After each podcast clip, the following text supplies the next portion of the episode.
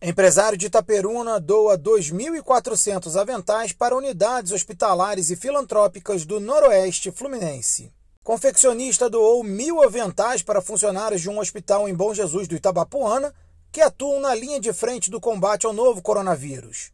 Nos próximos dias serão outras 1.400 unidades entregues para um hospital em Itaocara. Desde o início da pandemia, a Firjan vem mobilizando os industriais através do programa Resiliência Produtiva. Leia mais no link